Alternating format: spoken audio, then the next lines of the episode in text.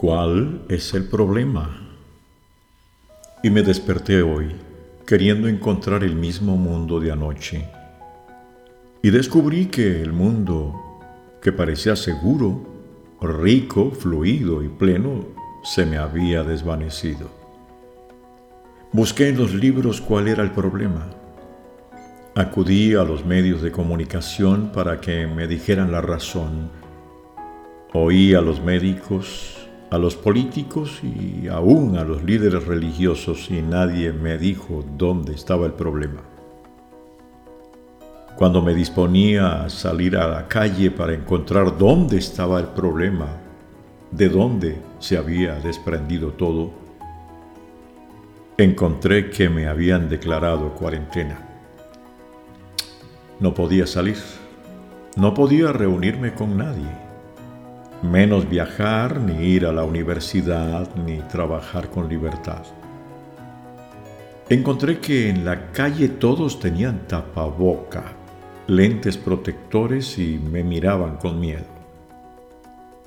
Regresé a casa para estar con mi familia, pero casi no los reconocía, porque hacía un buen rato que no tenía tiempo para ellos y me senté. Dos lágrimas se me salieron de mis ojos y encontré el problema. No era uno solo, eran varios problemas.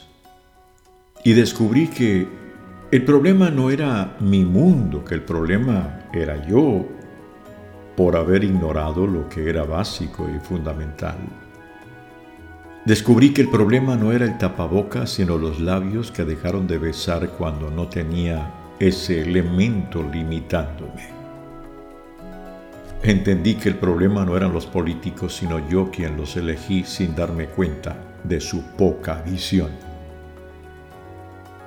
Encontré que no eran las gotitas de saliva que salen de la boca del contaminado, sino las gotitas de malicia que habían salido de mis labios para criticar a otro.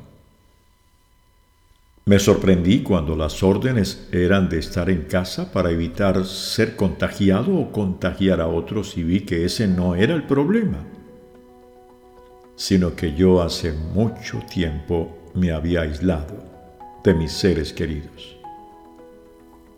Me inquieté cuando vi los estantes de los supermercados vacíos y comprendí que ese no era el problema sino que me había dejado arrastrar por el consumismo desesperado y ahora no encontraba lo básico.